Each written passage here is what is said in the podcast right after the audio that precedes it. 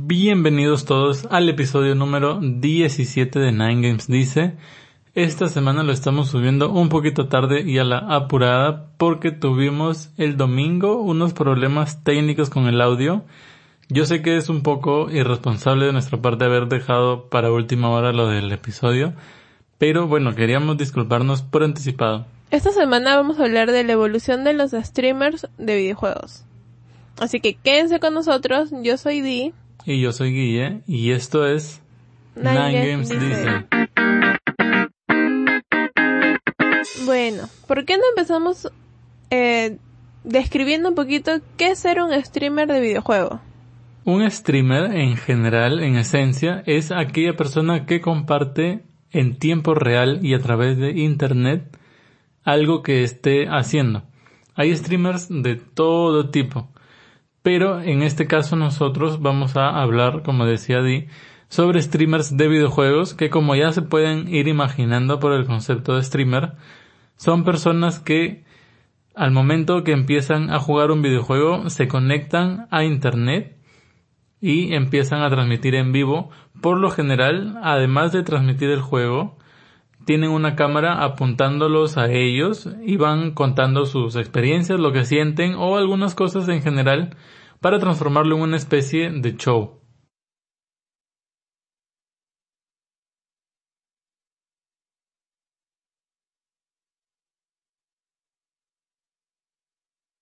Eh, consolas de video. Y la verdad es que no solamente es un, un- ¿cómo po- un hobby, o sea, es un hobby que en parte se vuelve trabajo de ellos. Al principio era un hobby, es, es por eso que eh, este episodio se llama la, la evolución de los streamers, porque cuando recién surgió era una especie de hobby, ¿no? Sí, eh, inició, me parece que por los, por el año 2014, por ahí, hace más o menos, un poquito más. Claro, cuando ya empezó a haber conexión a internet lo suficientemente veloz como para pues hacer una transmisión en vivo.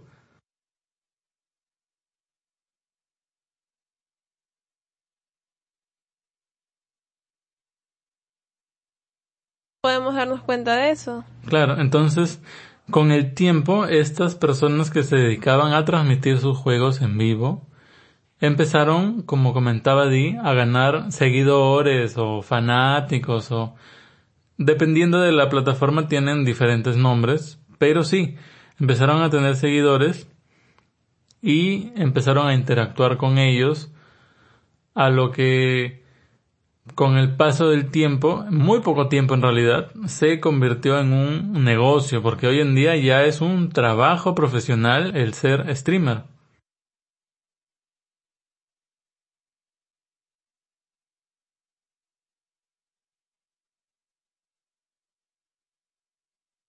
Entonces, ya es parte de su trabajo. Es como ser un, ay, un- como un blogger en, en Instagram, en cualquiera de las redes sociales. Claro, son prácticamente influencers del juego en vivo. Ahí está, esa era la palabra que estaba buscando. Ahora, ¿qué se necesita en esencia para poder ser, por ejemplo, nosotros específicamente hablando, un streamer de Nintendo?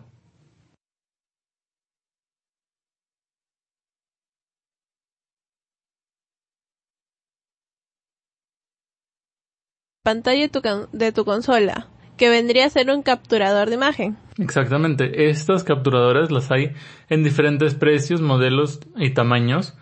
Hay pues algunas más económicas que por ejemplo solamente te permiten capturar hasta 720p, que es una resolución llamada HD.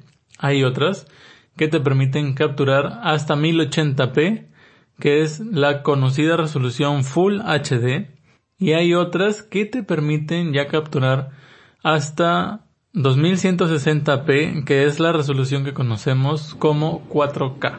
Pero para comenzar, Exactamente, a eso iba. Para la Nintendo Switch, con una capturadora de 1080 debería ser más que suficiente, en especial porque la Nintendo Switch no tiene resoluciones superiores. mm, Como lo mencionábamos en episodios, creo que en el episodio pasado lo dije. La Nintendo Switch cuando está en modo portátil, por un tema de ahorro de batería, corre sus juegos a 720p, entre 720 y 540. Y ya cuando tú la conectas al dock, es cuando el procesador eh, empieza a trabajar a su máximo potencial y corre los juegos a 1080. Claro, porque en una pantalla tan chiquita no es necesario que lo corra tanto, pues, ¿no? Exactamente, y por ahí algunos desarrolladores dan prioridad a la fluidez del juego sobre la resolución del juego.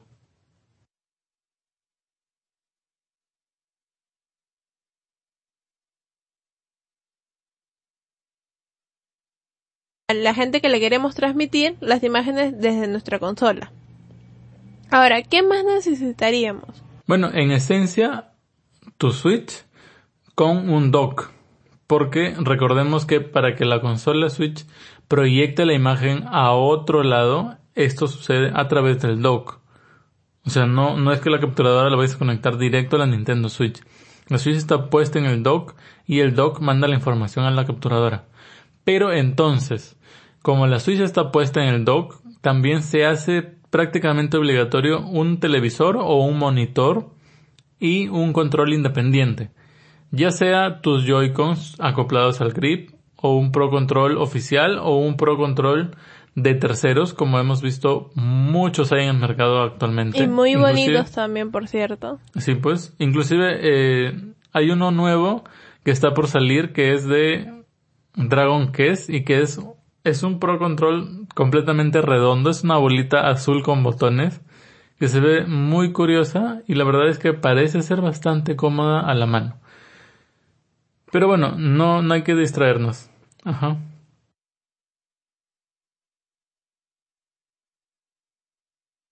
Lo que nosotros vamos a visualizar. Además de esto, si es que queremos hacer, eh, digamos, streamings donde se vea nuestro rostro, podemos necesitar una cámara que con cualquier cámara funciona, inclusive podrías usar la cámara de tu teléfono, porque ya todos los teléfonos creo que tienen cámara hoy en día, si es que no es así es el 99%.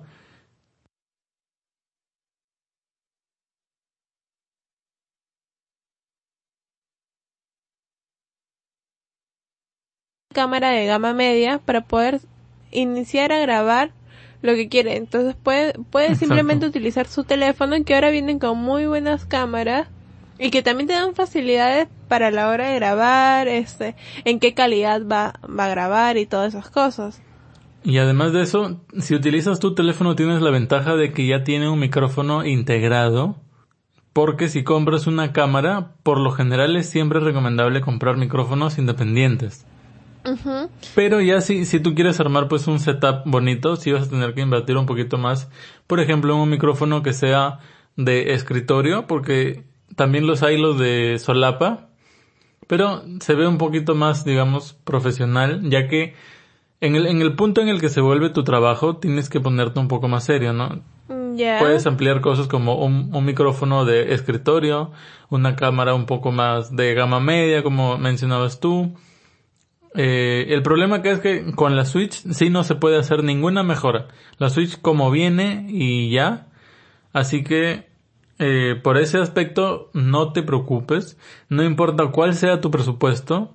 Todas las Switches van a tener la misma resolución, van a correr los mismos juegos y vas a poder sacar la misma calidad de imagen de cualquier Switch.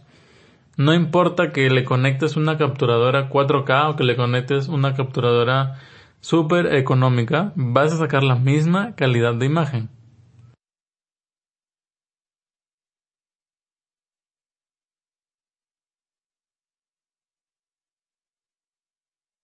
Netamente de la Switch necesitamos un dock. De ahí necesitamos un monitor. Un monitor puede ser pequeño, grande, a preferencia de cada quien. Después tenemos lo que es la cámara, que puedes usar desde la de tu teléfono o si tienes una cámara profesional, semiprofesional, también entra a, a funcionar. Y por último tenemos un micrófono que si utilizas la cámara una semiprofesional que no tiene micrófono, vas a necesitar sí o sí para poder grabar tu audio. Ya, hasta ahí tenemos. Eso sería todo si quieres ser streamer de Nintendo, que hay que aclarar una cosa. Nintendo no se había puesto muy manos a la obra, por llamarlo así, hasta hace poco, porque por lo general ellos centraban su modelo de negocio en la venta de consolas y dentro del negocio de la venta de consolas en el tema familiar. Casi no se han centrado ellos en el tema competitivo en los últimos años. Esto ha ido cambiando y ya por ejemplo encontramos juegos altamente competitivos dentro de la Nintendo Switch como es Splatoon 2, uno de mis juegos favoritos. Pero también encontramos, por ejemplo, eh, yo estuve revisando eh, Twitch y los juegos más streameados de Nintendo son Super Mario Maker 2, un clasicazo, Smash Bros. Ultimate, que es, es el juego competitivo de Nintendo por excelencia. Tanto así que en tercer puesto está Smash Bros. Melee, que es el de GameCube, que aún hoy en día sigue siendo uno de los juegos más streameados de Nintendo. O sea, es un juego que tiene muchos, muchos años de antigüedad y sigue siendo streameado. O sea, la, la familia Smash Bros es la familia competitiva de Nintendo por excelencia. Bueno, yo creo que sí, porque está, está presente también en campeonatos o cada vez que hay una reunión referida a Nintendo, siempre está presente ahí. Entonces... Nintendo mismo se dio cuenta de esto y empezó a organizar los torneos internacionales de Super Smash Bros. Además de eso está Mario Kart en la lista, Mario Party y un juego que me pareció curioso es que está Tetris 99 este juego exclusivo para todos aquellos que tienen la suscripción a Nintendo Switch Online. Es un juego muy sencillo, pero aparentemente es muy divertido porque sus streamings tiene muy buenas visualizaciones. Mm, sí, la verdad que sí. Y bueno, a ver, alejándonos un poquito más del lado de Nintendo. ¿Qué juegos son los más populares en... Además De, de streamear en Nintendo Switch, que como ya mencionábamos antes es una plataforma realmente nueva para streamear y que aún no tiene todo su potencial extraído. Podemos streamear por ejemplo en PlayStation 4, en Xbox One y en PC, que son las otras plataformas más conocidas por llamarlo así. Sí, yo creo que... De entre todas estas plataformas, disculpa, ¿qué ibas a decir? No, no, continúa, luego digo. De entre todas estas plataformas, los juegos más streameados van a ser prácticamente todos por goleada de PC. Aunque bueno, también algunos están en otras plataformas. En primer lugar está Counter Strike. Este juego Sigue siendo todavía un clásico. Un clásico de clásicos. Con el paso del tiempo ha visto venir sus actualizaciones y estas actualizaciones han hecho que el juego se mantenga vigente por tanto tiempo. Yo me acuerdo cuando estaba en el colegio jugaba Counter Strike.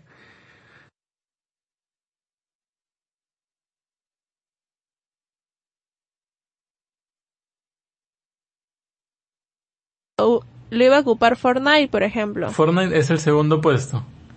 Pero sí, eh, Counter Strike es, es el juego mm, en, ah, hoy en día también ¿ah? hay, que dejar eso claro, o sea, los juegos hasta, hasta hace unos meses Fortnite era el primer puesto y los juegos van, van variando así porque ustedes saben, las personas no les gusta lo mismo todos los días, entonces llega un momento en el que buscan otros juegos. Imagínense comer asado de res con puré todos los días, durante ah, todos los meses. Qué rico. Pero sí, es muy bueno ver un juego como Counter Strike en primer lugar Después está Fortnite, ya el clásico de clásicos y un multiplataforma también. Quizás esto lo, mantiene tan alto, ¿no? Porque Fortnite lo puedes jugar en PC,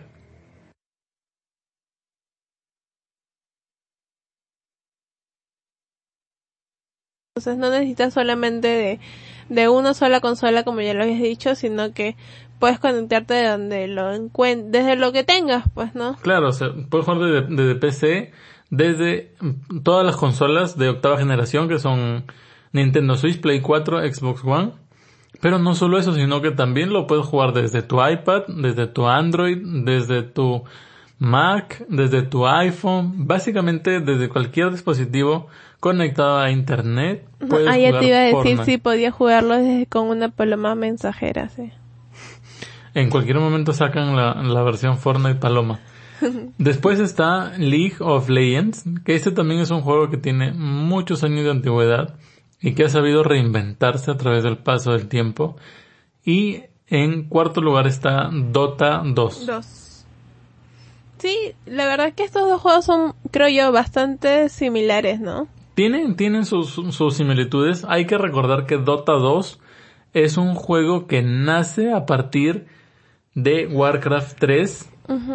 Porque es dentro, dentro que Warcraft 3, por ejemplo, es un clásico de clásicos.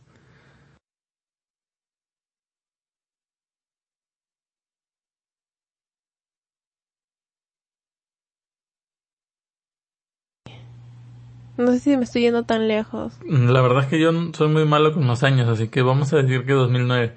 Pero Warcraft 3 tuvo un éxito espectacular y más o menos al estilo Mario Maker daba la posibilidad de que cada uno pudiera crear sus propios mapas que se corrieran dentro del juego. Entonces un, un grupo de, de chicos crearon un mapa llamado Dota 2 no, llamado Dota 1. Bueno, se llamaba el mapa Dota. ¿Ya? El mapa se llamaba Dota y es básicamente el padre del Dota 2. Y este mapa se, se, compartió en internet, mucha gente lo empezó a jugar, empezó a recibir actualizaciones constantemente.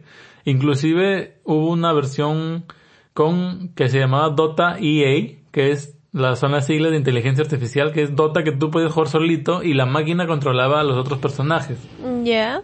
Bueno, pero creo que ya como y saliéndonos un poquito del tema, les debe haber ido muy bien a estos chicos que deben haber creado el mapa. Claro, entonces Steam decidió comprar la idea, porque yo, porque hasta donde yo sé, no han comprado Blizzard para poder comprar Warcraft, ni han comprado nada. O sea, básicamente lo que compraron ellos fue la idea y reimaginaron a los personajes ya como su propio juego. Claro, y de ahí fue que nace el Dota 2. Exactamente. Esta es una prueba de que no hay excusas para conseguir las cosas, ¿no? Porque eh, estos chicos no eran desarrolladores de videojuegos.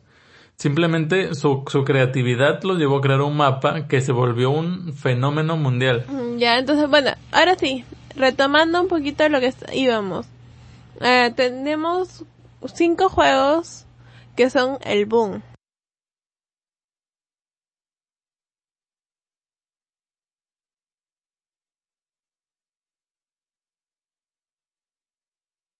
estas personas que les gusta compartir sus streaming? La plataforma por excelencia es Twitch. Si no has escuchado de Twitch es porque no juegas lo suficientemente videojuegos en tu vida. Porque eh, Twitch es una plataforma que surgió hace muchos años y, y acaba un dato, una historia curiosa. El creador de Twitch fue, digamos, el primer streamer de Twitch él tuvo la idea de crear un sitio donde las personas pudieran compartir no solo sus videojuegos, sino sus, su, su vida en general. O sea, es como que tú, más o menos la idea era que tú prendas tu teléfono, te conectes a Twitch y empiezas a transmitir en vivo tu día a día. Pero la idea no, no pegó muy bien en el mercado. Entonces Twitch se reenfocó y él fue el protagonista, eh, Twitch fue, digamos, el blog personal del creador de Twitch durante mucho tiempo.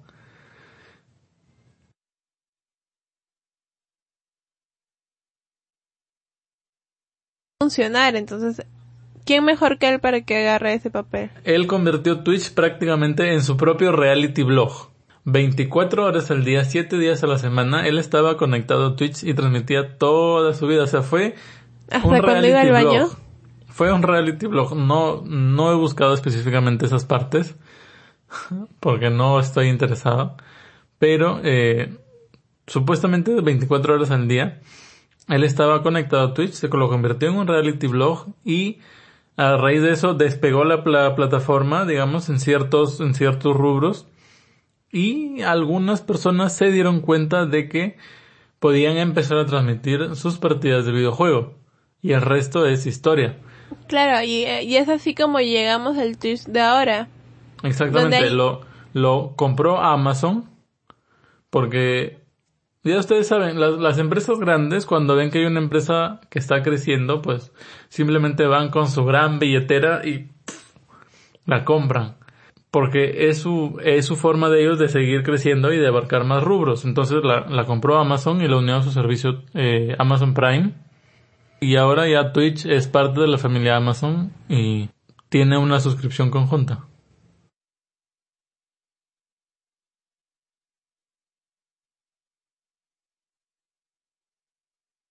Gratuita, si no me equivoco. Pero también tiene este suscripciones pagadas que vienen desde los 5 dólares hasta los 20, creo.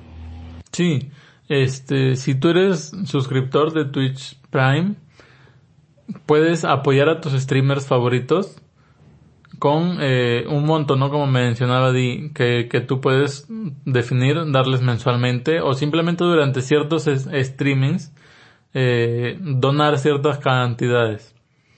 Ahora, ya que estamos hablando de las plataformas que existen, una vez que el resto de grandes empresas del Internet se dieron cuenta de, del potencial de esto, por ejemplo Google creó YouTube Gaming Mm, que es sí que su la- plataforma su específica, exactamente, es su plataforma específica para competir con Twitch. Pero hasta donde yo he leído, no hay hasta ahora plataforma que haya podido alcanzar a Twitch. No, pues no. Luego eh, Facebook hizo lo mismo y creó una, una división específicamente para gaming. Es más, hoy en día cuando, por ejemplo, yo subo videos a, a la página de Facebook de Nine Games, que deberían ya habernos empezado a seguir, me pregunta a mí, tiene una casilla específica que te pregunta, ¿es un video sobre un videojuego? Y si tú le das a check, abajo te pregunta qué videojuego es. Entonces, mm, con otras cosas no hace eso, pero con videojuegos sí se, se toma el tiempo, no sé, son bien específicos en saber si es que es sobre un videojuego.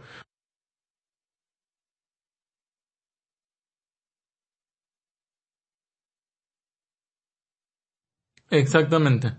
Mm, Facebook Yo lo que aún leí- está bastante verde. Yo lo que leí hace, hace poco fue de que mucha gente que está o que forma parte de lo que es YouTube Gaming no quieren pertenecer ya más a este grupo porque tienen muchas más res- restricciones. Restricciones, está bien, ¿no? Res- Restricciones. restricciones de las que puede tener en Twitch. Entonces, mucha gente está mudándose de una plataforma a la otra. Y Twitch sigue ganando más gente. Claro. Pero, por ejemplo, la, la ventaja de Switch, de, de Twitch, ya que lo mencionas, es que además de ser una plataforma para transmitir gaming, también podemos encontrar que youtubers, cuando quieren transmitir en vivo, lo hacen a través de Twitch. O inclusive hay podcasts, como el que están escuchando ustedes ahora mismo, que se transmiten en Twitch en vivo y luego ya se suben a las plataformas de distribución de podcast editados.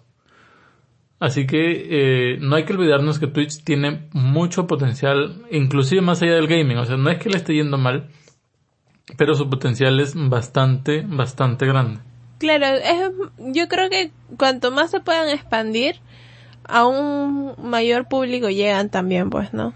Claro, y tienen el respaldo de un gigante como Amazon, así que yo no creo que Twitch vaya a tener problemas en el corto plazo, ni en solvencia, ni en jugadores, ni en espectadores. Así que vamos al siguiente punto. El streamer más, más sonado de los últimos dos años, más o menos, es, Es Ninja. Ninja.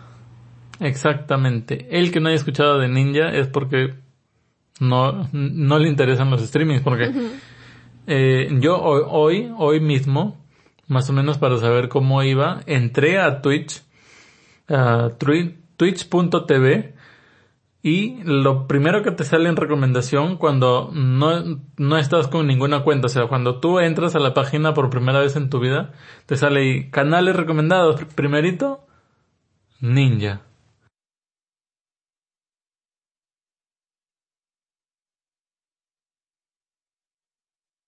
Era, si es que no me equivoco, es Tyler Blevins, ¿no? Y se hizo conocido por jugar Fortnite.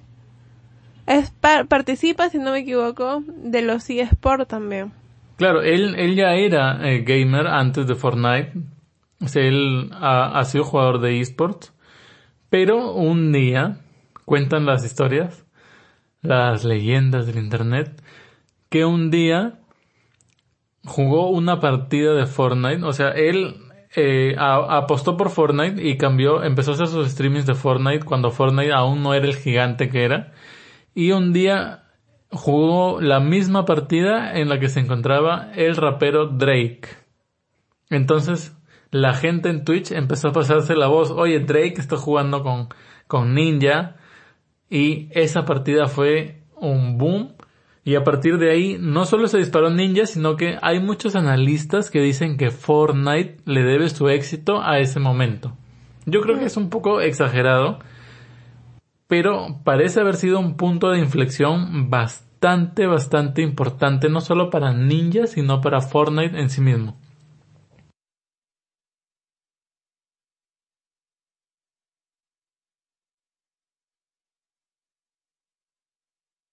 Stream. Además, que fueron más o menos 600 mil personas que se conectaron en ese, en ese momento, imagínate. Es casi como un concierto y más.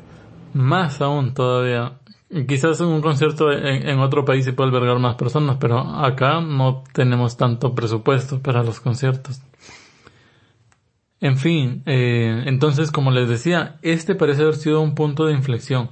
Ahora, de acá se puede extrapolar que no solamente eh, Fortnite se vio beneficiado por el éxito de Ninja, sino los streamers en general, porque ahora eh, Ninja ha salido en programas de Estados Unidos tan importantes como el show de Ellen DeGeneres, ha estado con estrellas internacionales, ha estado jugando Fortnite, eh, haciendo videos, haciendo promociones, o sea, ya hoy en día el ser streamer de videojuegos no es más un tabú, no es más una ridiculez, no es más eh, perder el tiempo.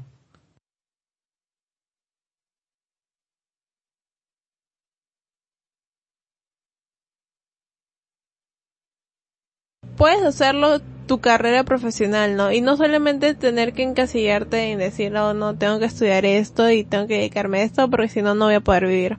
Es así como nos muestran que realmente podemos disfrutar de lo que hacemos, porque yo creo que esas personas disfrutan realmente jugar, eh, mostrar cómo juegan, mostrar sus habilidades y, y poder vivir de eso tranquilos. Claro, y es que eh, ya hoy en día yo creo que los jóvenes de hoy están viendo que los deportes van, bueno, para ellos los, los deportes van más allá de eh, el básquetbol, el fútbol, el voleibol o inclusive el atletismo, ¿no? Porque antes, ¿qué nos íbamos a imaginar de que eh, durante la E3 hubo la, la final de Splatoon y el lugar estaba completamente abarrotado? Hace apenas cinco años, por ejemplo, ¿qué nos íbamos a imaginar que ocho personas jugando a Nintendo Switch iban a llenar un coliseo? Eso hubiera sido inimaginable. No en especial porque estaban jugando ellos, ni siquiera es un coliseo entero jugando entre sí, no. Claro, viéndolos jugar. Es que ya se convierte también un, un deporte, si lo queremos. Exactamente, es un deporte. Eh, eh, estos, la, la gran mayoría de los streamers, recordemos que son de, vienen de los esports, ¿no? Se dedican profesionalmente a ello y cuando hay temporadas de descanso de los esports, porque pues eh, las competencias no son todo el año, todos los días. Entonces ellos se dedican a hacer streaming. Esas personas eh, entrenan sus videojuegos.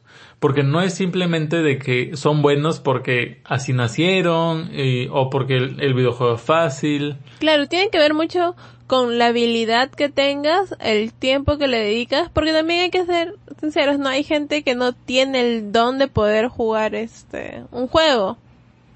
Entonces, es mucho más fácil si tú ya tienes ciertas habilidades que te ayudan a ser bueno y a, eso tienes que ponerle muchas horas de trabajo para poder ser mejor cada día. Sí, eso es cierto, pero eh, ya, ya es una realidad. Inclusive estuve leyendo que en España hay muchos managers que antes trabajaban con futbolistas profesionales de equipos de, del calibre de, de Barça y del Real Madrid ya que eran managers de estos futbolistas que han dejado ser de, ser managers de futbolistas para ser managers de eh, jugadores de esports. Mm, interesante noticia. o interesante dato. Por ahí más o menos podemos ir anticipando el potencial que tienen los, los esports que, que ya la gente está viendo, ¿no? Porque imagínate, hace, hace muy poco tiempo, ¿quién hubiera pensado que, que los esports le iban a estar robando eh, plantel técnico, por llamarlo así, al fútbol? Sí, pues es que hay que ser sinceros, vivimos en una sociedad que tiene tantas variantes que por qué no tomar también, o sea, el, el lado de los videojuegos, ¿por qué no tomar un buen espacio, no, entre tanta gente? Claro. Y bueno, antes de terminar este episodio me gustaría hablar de ciertas personas que hemos mencionado y que eh, espero que sirvan como inspiración para muchos jóvenes en hacer lo que quieren hacer y buscar y perseguir sus sueños, obviamente con ciertas limitaciones. Por ejemplo, Ninja es un, es un joven que hoy en día hace el suficiente dinero para vivir tranquilo, hace promociones con muchas personas que son consideradas celebridades, que son considerados famosos, se codea con deportistas de, de otras, de otras especialidades y prácticamente son, son deportistas del mismo calibre. Este es un éxito que debería inspirar a los jóvenes de hoy en día. Además de eso, si por ejemplo lo tuyo no es tanto, tanto jugar, sino te gustan mucho los videojuegos, no has tenido la suerte de poder seguir una carrera de desarrollo de videojuegos, sino, eh, pero sí te, te gustan mucho y tú crees que tienes mucho potencial creativo, pues mira a los que crearon Dota, el mapa de Dota en Warcraft, ellos usaron un, un gestor, como ya decía, tipo Mario Maker o Dragon Quest Builders, para crear un mapa en un juego que ya existía y que les dio esta posibilidad y a raíz de esto, pues ellos generaron toda una industria nueva. Se, se unieron finalmente con un gran desarrollador de videojuegos y hoy en día Dota 2 es uno de los juegos competitivos más importantes que hay en la industria. Sí, además creo yo que muy aparte, o sea, muy por fuera de lo que tú estás mencionando, hay también streamers que se encargan de um, de ayudar, o sea, no solamente parte de, de ayudarse a sí mismos, porque como sabemos es como un trabajo que ellos tienen, pero también ayudan a otra gente dando donaciones. Hay un streamer cuyo nombre no recuerdo, pero es uno estadounidense que más del 50% de lo que él gana está, está entre la lista de los 10 primeros streamers en, en inglés. Pero más el, lo que él va ganando en su streaming lo va donando a caridad. Entonces, no, no solamente se enfocan en ellos mismos, sino que también nos enseñan de que hay que poder compartir lo que uno tiene con los demás. Y bueno, eso ha sido todo por el episodio de esta semana. Esperamos que les haya gustado y vamos al outro.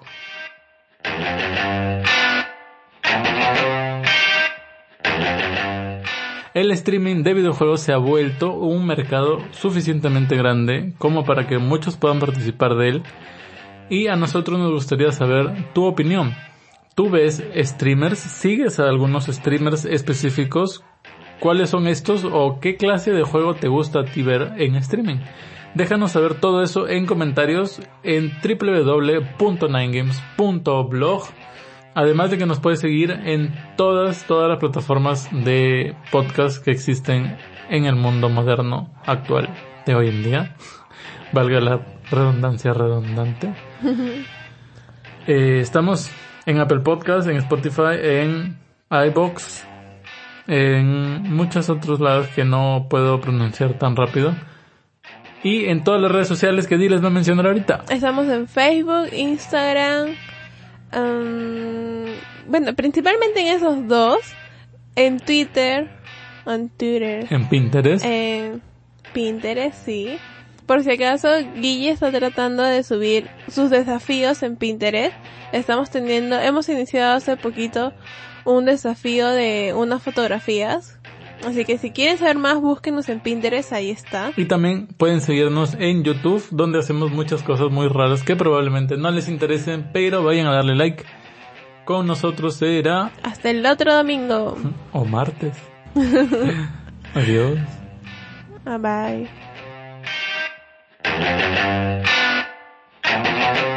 El streaming de videojuegos se ha vuelto, se ha vuelto, ¿dónde está?